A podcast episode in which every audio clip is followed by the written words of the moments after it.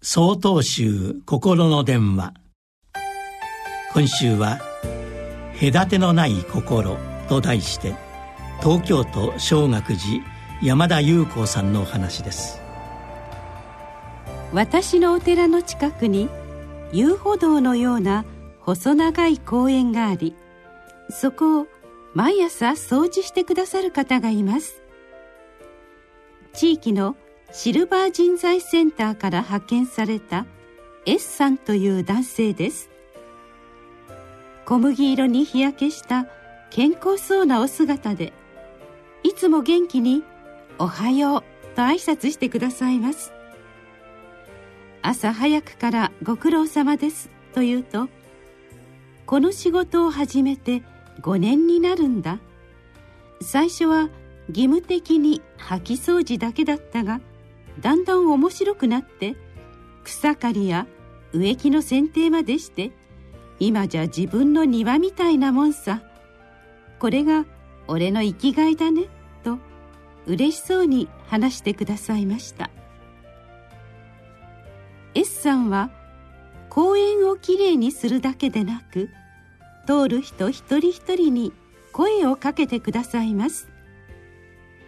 おはよう。今日はラジオ体操日和だね。いってらっしゃい。ちゃんと勉強するんだぞ。かわいいワンちゃんだね。いくつだい？などと。どんな人にも隔てなく語りかけてくれるので地域の人々の人気者です。ある時いつものように「おはよう」と声をかけられた青年が S さんを無視して通り過ぎました。私は返事くらいすればいいのにと思わずつぶやきました。すると S さんは別にいいよ。挨拶すりゃ自分が気持ちいいからねというのです。朝からほうきの音がうるさいなんて文句言う人もいたよ。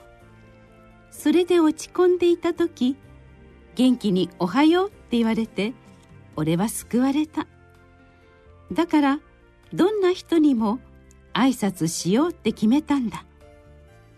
そう言って S さんは屈託なく笑うのでした。5年の間に出会った多くの人々。誰にでも隔てなく声をかける S さん。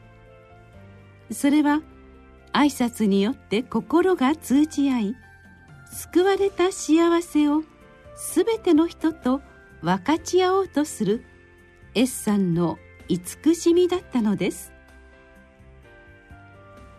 このような隔てのない心こそ人々と共に生きる幸せの秘訣のようです。